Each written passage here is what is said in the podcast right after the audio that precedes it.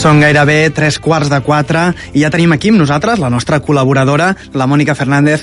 Uh, buenas tardes, Mónica. Hola, Enrique, ¿qué tal? ¿Cómo estás? Muy bien. ¿De qué nos vas a hablar hoy?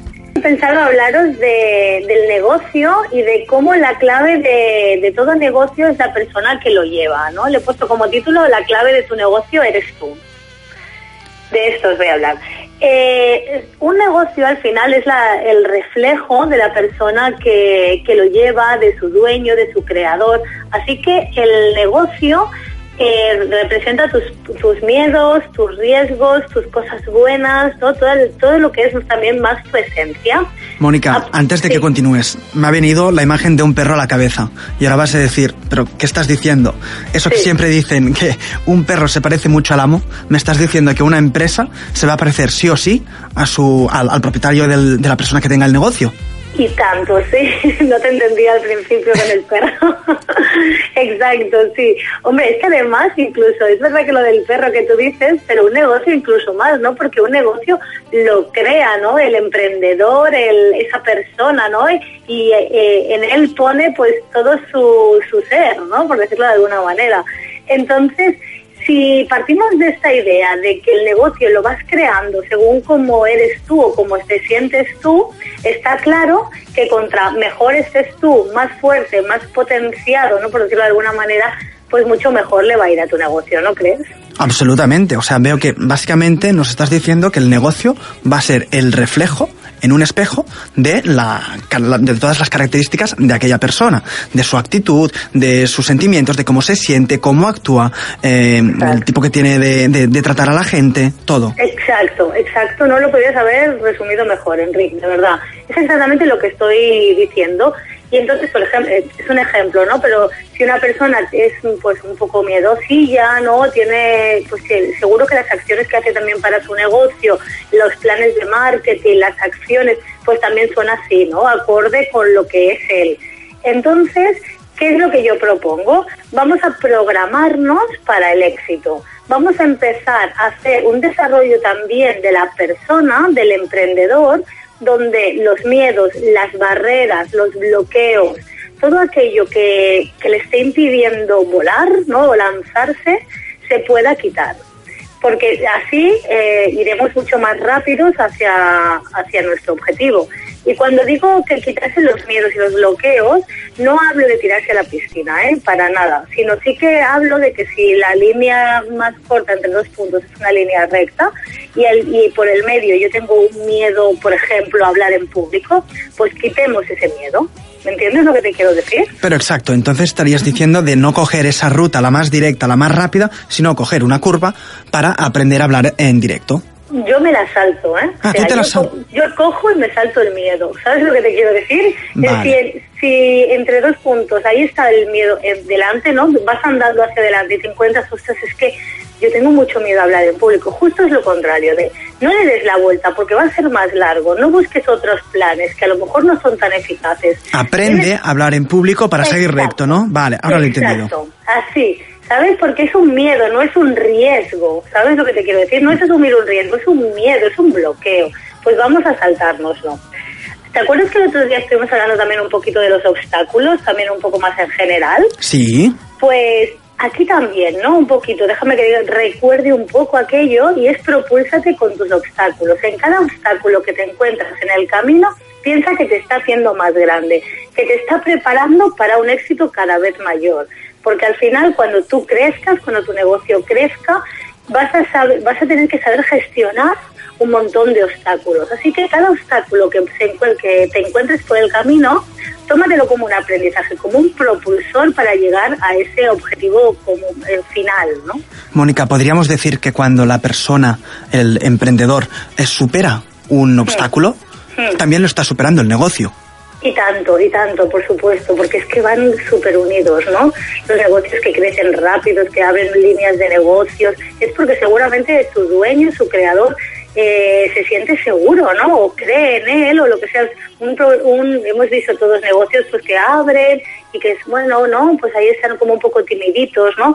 Pues seguramente yo, que nosotros ahora tenemos un programa de emprendedores donde estamos ayudando a los negocios y a los emprendedores a lanzarse, es que lo veo tanto que la persona ya me dice cómo es su negocio, ¿no? Entonces, ¿qué es lo primero que hacemos? Programarlos para el éxito, programarlos para que de verdad puedan avanzar y llevar su, su negocio allá donde realmente deseen.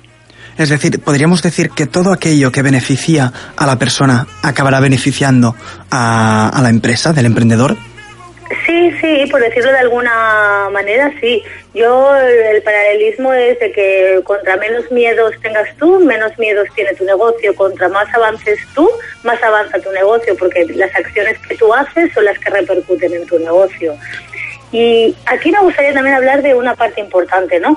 Porque muchos, los negocios, ya sabemos, sobre todo cuando empiezan los negocios o los emprendedores, que tenemos que estar un montón de horas trabajando y es muy importante, muy, muy importante que el negocio o a lo que te hayas de, a lo que te estés dedicando sea algo que te apasiona. Lo hemos oído muchas veces, ¿no? Te tiene que gustar, pero te tiene que gustar de verdad, con todo el corazón. Y esto, que es como muy típico, es como muy, muy clave. Si tú realmente te apasiona lo que estás haciendo, no te va a importar pasarte a lo mejor algunas noches ahí acabando de hacer cualquier cosa o en la dedicación que tú le, les puedes dar a tus clientes porque lo haces desde otro nivel, ¿no? Desde lo más profundo de tu ser. Y esto es súper básico. Y Mónica, cuando eh, es una empresa, un negocio de emprendedoría que tiene más de, de un socio mm. o trabaja más de una persona, ¿también se puede aplicar lo mismo?